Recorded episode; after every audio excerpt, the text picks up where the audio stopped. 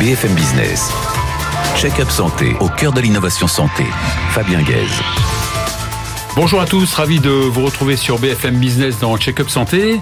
Après deux années de, de Covid qui ont marqué notre quotidien, le stress épidémique est enfin retombé et on a l'impression que cette épidémie est derrière nous. Eh bien, hélas, pas tout à fait. Et d'ailleurs, la, la DGS a proposé une campagne vaccinale de printemps et d'automne pour certaines populations. Sandra Fournier, directrice générale de France de Moderna, spécialiste de la vaccination ARN messager, nous l'explique. Les négociations conventionnelles entre les médecins et l'assurance maladie se sont soldées par un échec total. De ce fait, un règlement arbitral a octroyé aux médecins une augmentation phénoménale de leurs honoraires de 1,5 euro.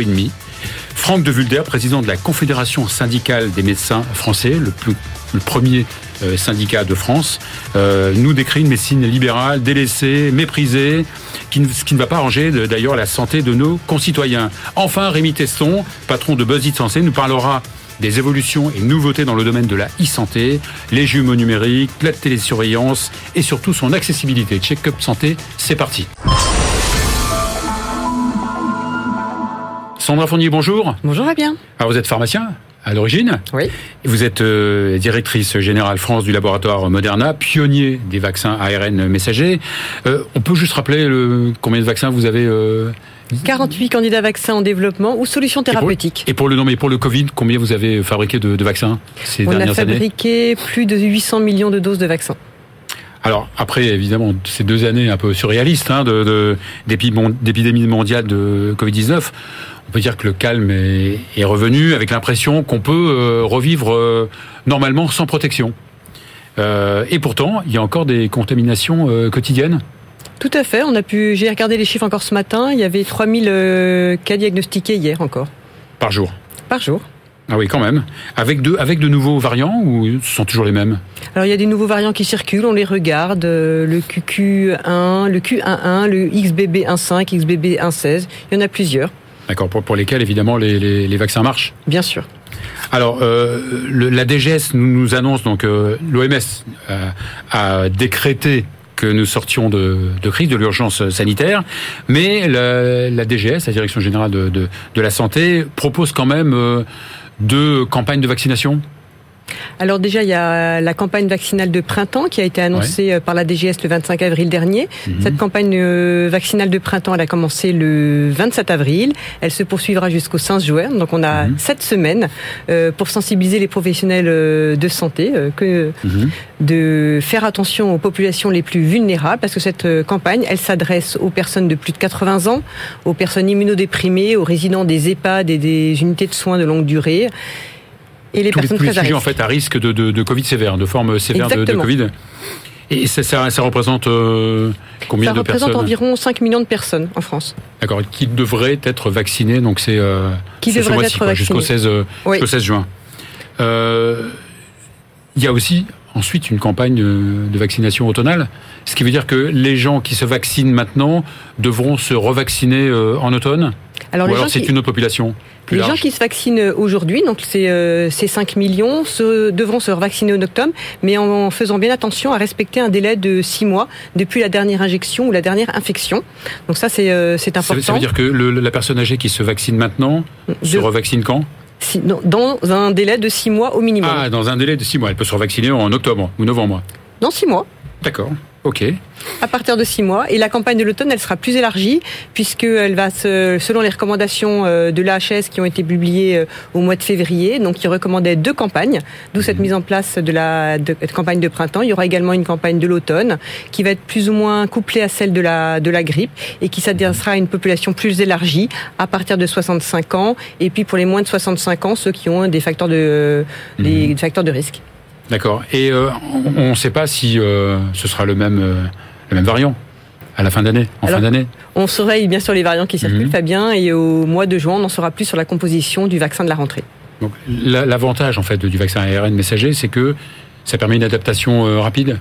Tout à fait, euh, Fabien. Mhm. Effectivement, notre plateforme ARN messager permet de nous adapter extrêmement rapidement. C'est pour ça qu'on suit, on suit l'évolution des variants, l'évolution euh, du virus. Mhm. On a vu via les indicateurs que le virus euh, circulait toujours. Les indicateurs, même s'ils sont bas, augmentaient un petit peu depuis le mois de, depuis le mois de mars, ce qui montre mhm. que le virus est toujours actif. il y a encore des endroits dans le monde où on n'est pas vraiment sorti de, crise ou pas? Ou c'est plutôt les, peut-être les, pays émergents ou on ne sait pas encore Ou c'est vraiment diminuer de façon euh, sensible un peu partout ça a dû diminuer de manière sensible un peu partout, j'imagine, puisque mhm. l'OMS a, décrété euh, ce week-end qu'il euh, y avait fin d'urgence sanitaire. de sanitaire à l'échelon international. Alors peut-être que l'idée, c'est donc pour la deuxième vague, c'est de profiter pour vacciner les gens contre le Covid et contre la grippe?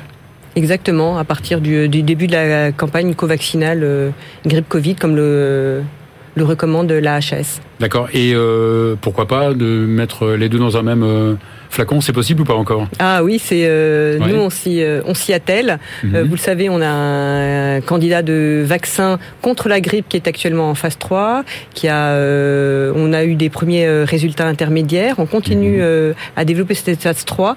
Notre idée, c'est de pousser en phase 3 également un premier vaccin combiné grippe Covid. Mhm. Mais vous le savez, on travaille également sur le virus respiratoire syncytial parce que les infections de l'hiver, c'est pas seulement la grippe et le Covid, c'est également le VRS. Mais, pour la grippe, donc votre, vaccin ARN, pour l'instant, n'est jamais euh, sorti Ah non, pas du tout. Il est en cours de développement, il est en clinique. D'accord.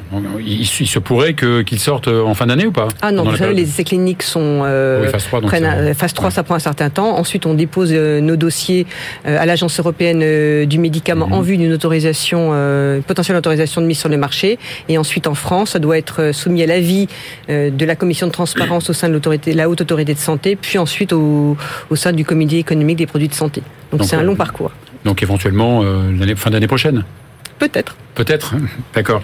Donc évidemment, euh, cette, cette, vaccination sous forme d'une dose unique contre le Covid? Alors, c'est une très bonne question, euh, Fabien. Effectivement, euh, Moderna euh, a toujours apporté son soutien aux professionnels de santé, donc tous les acteurs du terrain que sont les pharmaciens, mais aussi bien sûr les médecins généralistes et tous les médecins et, les infirmières, donc qui ont un rôle de prévention, d'information et de vaccination. au départ, nous on adapte au quotidien notre conditionnement à l'utilisation de, ces, de nos vaccins par les professionnels de santé. Au début, on avait un conditionnement multi doses, puis un flacon 5 doses. Et aujourd'hui, euh, euh, notre mhm. vaccin bivalent euh, à base d'ARN messager adapté aux variants Micron est disponible en pharmacie sous format unidose. Encore mieux.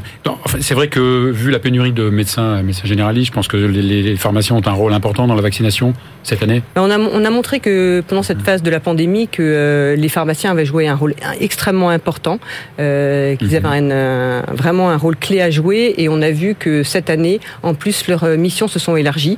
Donc en termes d'information, de formation et de vaccination, ils vont pouvoir vacciner jusqu'à jusqu'à contre 14 maladies. Alors l'ARN messager justement, mm. c'est une petite révolution hein, qui permet justement de, de, soigner, de prévenir d'autres pathologies. Vous disiez en, vous disiez en introduction que vous aviez 48 euh, mm. candidats à vaccins. Dans quel euh, dans quel domaine thérapeutique? Alors déjà, moi je suis ravie de pouvoir euh, vous partagez mon enthousiasme. Je suis persuadée que euh, l'ARN messager va révolutionner la médecine mhm. euh, de demain. On est à l'aube de cette euh, révolution et le champ des possibles est immense. Donc bien sûr, on explore le potentiel de l'ARN messager sur les virus respiratoires, mais également sur les virus latents, ces virus qui restent que tapis dans votre corps après avoir été infectés. C'est le cas du cytomégalovirus, l'Epstein-Barr virus, le VIH, zona varicelle, herpès. Et on, égale, on explore également l'ARN messager comme solution thérapeutique donc des traitements personnalisés contre le cancer, mais également contre certaines maladies rares, les maladies cardiovasculaires. Donc vous le disiez, euh, Fabien, le champ des possibles est immense. Bon, bah, on compte sur vous, vous avez intérêt à vous dépêcher, on est d'accord Merci beaucoup Sandra Fournier, merci beaucoup. On va à présent accueillir euh, Franck de Vulder, qui est le président de la CSMF, Confédération euh, des syndicats de médecins français. BFM Business, check-up santé, au cœur de l'innovation santé. Franck de Vulder, bonjour. Oui, bonjour Fabien. Alors, vous êtes gastro-entérologue à Reims, euh, et surtout, et pas seulement surtout, vous êtes président de la CSMF depuis 2022. Euh, oui, c'est bien ça? Donc, la CSMF, c'est une confédération? C'est ça, c'est une confédération de syndicats départementaux régionaux. Mhm. Euh, une centaine, c'est ça, non euh, C'est ça, une centaine. On en a dans l'ensemble des départements français. On est représenté dans toutes les nouvelles régions françaises.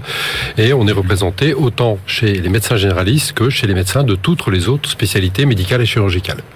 C'est un, c'est un syndicat qui est relativement ancien puisqu'il a presque 100 ans. Oui, oui, oui. Ouais. CNCF et CSMF, pardon, est, est né en 2028. En, en, pardon, en 1928. En 1928 excusez-moi, en 1928, le 6 décembre 1928. Ouais. J'ai lu sur votre site aussi que qu'elle avait été dissoute par Pétain en 1940. Incroyable. Bah oui, il y a eu tout le problème d'un certain nombre bah d'organisations oui. qui, dans cette période, ont été complexes et on le sait bien. Alors, je ne pense pas que ça soit euh, caractéristique de, de, de, des médecins, mais c'est vrai que les Français sont peu syndiqués quand même. Oui, les Français sont peu syndiqués. Euh, Peut-être parce que, et de moins en moins, et peut-être parce qu'il y a un repli sur soi, un individualisme dans nos sociétés. Peut-être aussi parce que, finalement, à contrario de l'évolution du fonctionnement des démocraties du nord de l'Europe, on a donné au corps intermédiaire euh, un poids de moins en moins important. Et que finalement, euh, euh, d'aucuns, on peut, euh, on a parfois la, la, faiblesse de penser que c'est dans la rue, c'est en hurlant et en manifestant qu'on trouvera euh, la voie du passage de, de, de ces revendications. C'est bien dommage. Euh, Dites-moi, est-ce que les médecins sont une espèce en voie de disparition? Non, les médecins ne sont pas une espèce en voie de disparition, mais euh, euh, la santé va mal. Les médecins vont mal, euh, de tout secteur. Ouais. la Par médecine... d'autres soucis, il y a une pénurie. Mais Alors, cette pénurie, a... elle n'est pas obligatoirement due au numerus clausus. Il n'y a Alors, pas que ça. Elle est en partie due au numerus clausus. Le numerus clausus a consisté depuis le début des années 80 à diminuer de façon forte le nombre de médecins en formation. Dans les, dans les années 70, nous formions 7000 médecins par an. Début des années 90, à peine un peu plus de 3000. On est aujourd'hui à 10 000. Euh, et Parce qu'on pensait que moins il y avait de médecins, moins on prescrirait, moins ça coûterait l'assurance maladie. Absolument. C'est un mmh. problème mmh. de macroéconomie. Ouais. Alors qu'à l'époque, les acteurs, certains présidents de syndicats, les doyens de facultés de médecine, mmh. pointaient du doigt euh, le risque qu'il y avait à moins former de médecins quand on savait que la population augmentait, que les maladies chroniques depuis les années 70 prenaient un poids de plus en plus important euh, et que les effets du baby boom, donc toute ces, cette génération d'après-guerre, allait partir massivement au début des années 2000. Alors il y, y, a un truc qui m'échappe, qui me rend euh, perplexe depuis des années. Quel que soit le, le parti politique, comment ça se fait que les, les, les médecins soient si euh, oubliés, soient si, soient si peu comptés, voire méprisés? Comment c'est possible? Parce que je pense qu'on a eu, on a trop longtemps pensé que la médecine était un coût pour la société savoir que le, les dépenses de santé, c'est euh, quasiment 12 points de PIB. Euh, c'est à peu près identique dans les pays qui nous entourent. Je les, disais tout à l'heure, mais, ouais. mais, un petit peu plus en mm -hmm. France. On est un point au-dessus ou deux. Euh, et on a souvent considéré que c'était une charge et un coût pour la société. Alors que euh, je suis convaincu, et de plus en plus d'acteurs, d'économistes sont convaincus, que la santé, finalement, ça concourt au bien-être, ça concourt à augmenter l'espérance de vie en bonne santé, ça concourt au mieux vivre, et finalement, ça a un impact individuel pour chacun, -hmm. mais c'est aussi un impact économique pour la société. Si on vit plus âgé, moins malade, plus productif et en meilleure santé, bah finalement, c'est un bien pour tous. Évidemment. Alors, il y a eu récemment des négociations euh, conventionnelles, hein, c'est entre l'assurance maladie et les, les, médecins. Ça a été un véritable échec. Oui. Du coup, règlement arbitral. C'est ça. Notamment sur les honoraires des médecins, des honoraires qu'on a euh, très généreusement augmenté de 1,5 euro. Comment, comment les, les, les syndicats euh, peuvent pourrait accepter un truc pareil? Alors, un règlement arbitral, on n'a pas accepté ou pas oui. accepté. C'est parce que vous euh, n'avez pas accepté en amont. C'est ça, parce qu'on n'a oui. pas accepté en amont les, les conditions euh, mises sur la table de cette négociation mmh. conventionnelle, qui était, qui était contrainte par un oui. budget global faible. Mmh. Euh, euh, on sait tous que les médecins français, les médecins libéraux français ont l'acte le moins bien rémunéré de l'ensemble des pays qui nous entourent, de l'ensemble des pays de l'Europe de l'Ouest, mais ah de façon de très loin, tout à fait significative. Mmh. et quand euh, on nous met finalement avec un ONDAM, c'est-à-dire un objectif national de dépenses d'assurance maladie pour la médecine de ville, ce que la médecine de ville va pouvoir dépenser en 2023 à 2,9 points, et qu'on a une inflation qui est euh, à 6,5 ou à 7, on nous demande de faire plus, de nous réorganiser. En gagnant moins mais en gagnant moins, euh, ou en tout cas avec, avec moins. Et donc, euh, euh, ces négociations ont échoué, ont effectivement abouti à un règlement arbitral euh, qui euh, augmente la consultation du médecin mmh. d'1,5 euros. Et encore, c'est dans six mois et c'est dans six mois, ouais. et ça n'avait pas bougé depuis 2017. Mm -hmm. Trouvons un autre bien de consommation qui est subi finalement la même chose depuis 2017. Euh, on a cherché, ça n'existe pas. Le drame, c'est qu'on n'a pas les moyens de, de, casser les vitrines ni de. Oui, mais le but, c'est pas de casser, c'est de construire. Euh, mais on construit pas tout seul. Mhm. Alors, justement, pour euh, essayer, en attendant peut-être 15 ans, hein, parce qu'il y a toujours une grosse inertie avant que le, la population médicale augmente, est-ce que les, les, syndicats sont d'accord pour des délégations de tâches avec les infirmières de pratique avancée, avec les kinés? Ou alors il y a encore des combats d'arrière-garde, euh, chacun euh, euh, plaidant pour son magasin Non? En, tout cas, mhm. le corporatisme qu'on nous accuse parfois de, mhm. de, de, mettre en avant, moi je le revendique pas, bien au contraire. la situation qui est la nôtre est grave, le système de santé va mal, l'accès aux soins de nos concitoyens est difficile, mhm. et il va falloir faire appel à l'aide de tous, mais pas à n'importe quelle condition. La première condition, c'est que la rémunération de l'expertise du médecin soit à hauteur de son expertise et de son engagement. La deuxième euh, condition, c'est la l'égale qualité à l'accès aux soins de tous. Et pour avoir une égale qualité, il faut que euh, cette délégation, se partage de compétences, pas le transfert de compétences. La compétence, ça ne se transfère pas. Par exemple, délégation, ça on va donner un exemple aux infirmières, la pratique eh ben, Oui, et ben ça puisse se faire dans un cadre coordonné et protocolisé, c'est-à-dire qu'on répond à des référentiels métiers de qualité, que l'on soit infirmière ou médecin. Et dans cette organisation, dans ce parcours, il y a un pilote, et le pilote, c'est notre médecin de famille. D'accord. Il y a d'autres aussi moyens, euh, d'autres moyens aussi de combler un petit peu cette pénurie, c'est les nouvelles technologies, dont la télémédecine. Oui, tout à fait. Mhm. Euh, la télémédecine, il y a plusieurs aspects. Hein. Il y a la télésurveillance des, plus fragiles, des patients qui ont des, des, maladies graves. Vous le savez bien en cardiologie en particulier, mais, mais en diabétologie, en néphrologie. Il y a ce qu'on appelle la téléexpertise. La téléexpertise, euh, j'ai besoin de votre avis en votre qualité de médecin cardiologue. Je vous appelle, vous engagez votre responsabilité et moi la mienne. Et ça, je pense qu'il faut mettre le paquet pour aller vers cette euh, téléexpertise. Et puis il y a la téléconsultation. La téléconsultation, c'est pas tout à fait une consultation habituelle. On n'examine pas le patient finalement, mais on se voit au travers d'un écran, d'un smartphone. Mhm. Ça doit être accompagné mais ça ne doit pas venir, devenir l'alpha et l'oméga de la réponse aux soins. Oui, c'est peut-être euh, complémentaire. c'est complémentaire. C'est pour résoudre un problème ponctuel, un problème plus simple. Euh, euh, donc, Parce qu'on sait en plus que cette téléconsultation, elle est surtout pratiquée par les populations jeunes et moins par les populations plus âgées. Oui, oui, mhm. parce que bah parce que les populations plus jeunes sont plus geeks, vivent plus avec une technologie qui leur est propre, mhm. même si les plus âgés le font également. Hein. Les plus âgés de notre société ont bien le souci de contacter leurs petits enfants. Ils le font comment? Par les outils connectés. Hein. On n'a pas l'impression euh, que, le français est un peu trop déresponsabilisé où tout est gratuit, tout est pris en charge, on lui dit jamais ce que, ce que les soins coûtent. Alors, vous savez qu'à la tête de la CSMF, j'ai mis comme mot-clé sous ma présidence, qui date d'un peu plus d'un an, les mots droits et devoirs. Mhm. On me l'a parfois reproché en me disant, mais euh, comment vous mettez droits et devoirs pour les médecins libéraux? Non, droits et devoirs pour chacun pour les médecins de s'organiser et pour ça il nous faut des moyens, il faut qu'on nous écoute mhm. et on a des propositions concrètes. Euh, euh, pour euh, l'État et les financeurs pour nous donner les moyens d'agir, mais aussi pour les consommateurs de soins qu'on est tous potentiellement, c'est-à-dire les patients, dire aller déranger son médecin alors qu'il y a une très grande difficulté d'accès aux soins pour aller chercher euh, un certificat de sport qui n'est plus nécessaire aujourd'hui, mhm, euh, on, doit, on doit régler ce problème-là. De la même façon, et même si euh, on veut parfois pas en entendre parler, aller déranger son médecin pour quémander un arrêt de travail de courte durée. Vous avez vu comme moi mhm. que nos voisins portugais euh, viennent de passer le pas et que euh, on peut s'auto-déclarer. On parlait, vous parliez que mon interlocutrice euh, juste avant de la période Covid qui nous a tous marqués pendant cette phase Covid, on s'auto-déclarait en arrêt de travail quand euh, nous étions malades. Acceptons d'ouvrir des nouvelles voies qui amélioreront l'accès aux soins. Merci beaucoup Franck de Vulder, sachez qu'on est avec vous et vous revenez quand vous voulez. Avec plaisir Fabien, merci, beaucoup. merci pour votre invitation. Voilà, on va, finir avec euh, le Rémi Tesson national qui est le patron de Buzz e-santé.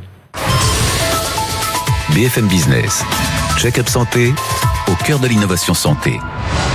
Rémi Tesson, bonjour. Bonjour Fabien. Ravi de revenir une 250e fois sur, euh, dans, l'émission. C'est toujours un plaisir. C'est toujours un plaisir, le plaisir à partager. Il va bientôt me prendre ma place. Euh, donc vous êtes le patron de Buzzy Santé. Mm. Ça serait peut-être le moment de, de, nous dire euh, ce que fait exactement Buzzy Santé. Bah, Buzzy Santé, à la base, c'est un média d'information sur le numérique santé. Et aujourd'hui, j'accompagne différents acteurs sur du conseil, de la formation, de l'éditorial, et puis tout ce qui est acculturation des équipes et euh, des professionnels de santé. D'accord, donc ça depuis euh, de nombreuses années, j'imagine Voilà, ça va faire cinq ans cette année euh, voilà, que je me suis lancé dans le bain de l'entrepreneuriat individuel. Et on sait que vous êtes très suivi, très écouté. par le monde médical Exactement, bah, sur les réseaux sociaux, une communauté au Mhm. global, oui, de un peu plus de 50 000 followers. Hmm. Alors, donc on va parler de pas mal de, de petites choses. En, en premier, euh, il y a le- ce qu'on appelle le fameux pécan. C'est en fait, le, le- la, et ça c'est nouveau, c'est la prise en charge de dispositifs euh, médicaux numériques. Exactement, alors c'est un processus dérogatoire. Euh, et ce sont des dispositifs médicaux qui doivent répondre à un certain nombre de critères. Ce sont des dispositifs médicaux déjà qui doivent avoir un marquage CE et qui doivent apporter une vraie preuve, une vraie plus-value, que ce soit à travers euh, des besoins cliniques, enfin des, un vrai, une vraie plus-value clinique basée sur des études, etc. Donc là, on peut penser à toutes les thérapies digitales dont on entend souvent parler, ou alors ça peut être des solutions qui améliorent euh, l'organisation des soins sans altérer la qualité des soins, évidemment. Il faut que ça soit aussi innovant, c'est ça hein Exactement. Ouais. Et il y a tout un processus de soumission Mhm. auprès de l'HAS Ouais. qui, du coup, après, permet de valider. Il y a, il y a des exemples concrets, non Pas encore, ça a été vraiment Ouais. annoncé euh, fin mars. Et Mhm. donc, c'est en train de se mettre en place parce qu'il faut quand même un certain nombre de, de mois pour que les dossiers arrivent Donc, et les, soient les- examinés. donc les, boîtes devront euh, déposer un dossier, c'est ça pour euh, Exactement. la télésurveillance? Exactement. Bah, comme Pécan, ça ouais. fait partie de la loi de Mhm. financement de la sécurité sociale et qui il y avait eu les décrets qui avaient été publiés en, en décembre dernier. Et Mhm. là, il y a eu l'annonce aussi des différentes tarifications, On parle de télésurveillance, évidemment, pas de téléconsultation, Exactement. de télésurveillance. télésurveillance, donc suivre à distance euh, des patients, donc Mhm. était euh, déjà dans un programme d'expérimentation qu'on appelait étape, dans un certain nombre de maladies chroniques, hein, comme le, Mhm. le diabète, insuffisance cardiaque, euh, etc. Et aujourd'hui, ça rentre dans le droit commun, et à partir du 1er juillet, les actes de télésurveillance seront remboursés suivant les tarifs qui ont été établis. Alors, il y a beaucoup évidemment de- de- de- d'applications qui, qui sont sorties, euh, beaucoup de plateformes, etc. Exactement.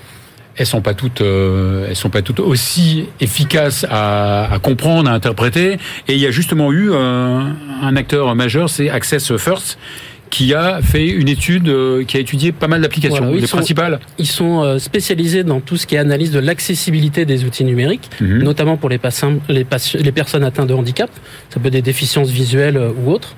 Et en tout cas, ce qu'ils ont analysé, c'est les principales applications qu'on a aujourd'hui, hein, comme bah, Amélie, Mon Espace Santé, Doctolib, tous les grands acteurs aussi de la télé. Je, je vais, je vais dire Amélie, Doctolib, Hellocare, Livy France, Maya, Medadom, Médecin Direct.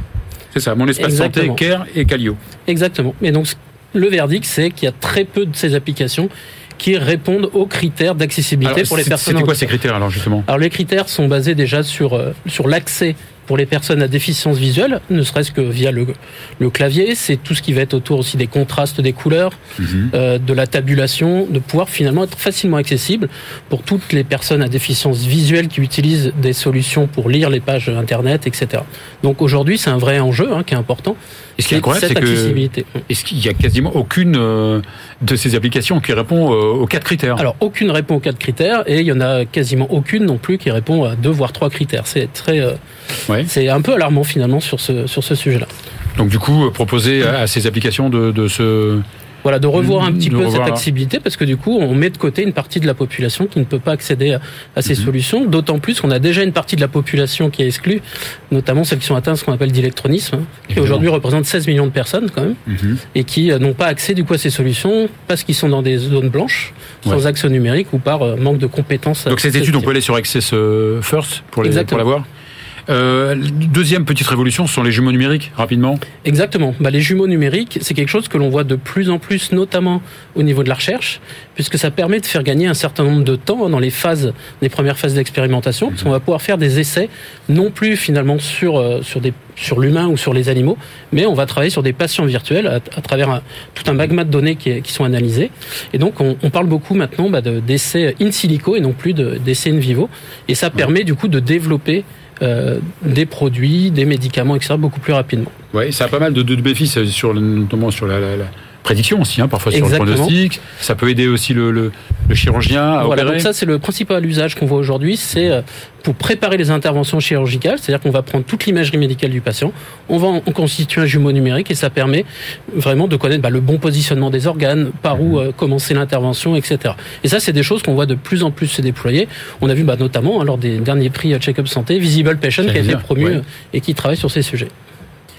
Alors pour finir, le- la, la start-up euh, du mois? Alors la startup du mois, oui, c'est Archeon Médical qui nous vient de Besançon euh, et qui est une startup qui travaille sur tout ce qui est la ventilation cardio-pulmonaire et notamment pour accompagner les secouristes à faire une bonne ventilation de haute performance.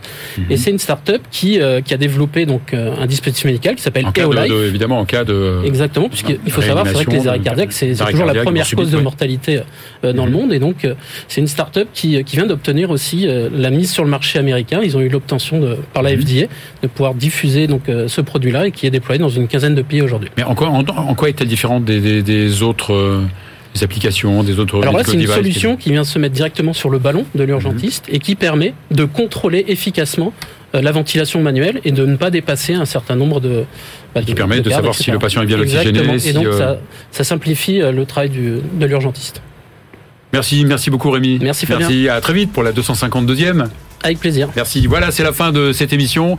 On se retrouve la semaine prochaine. you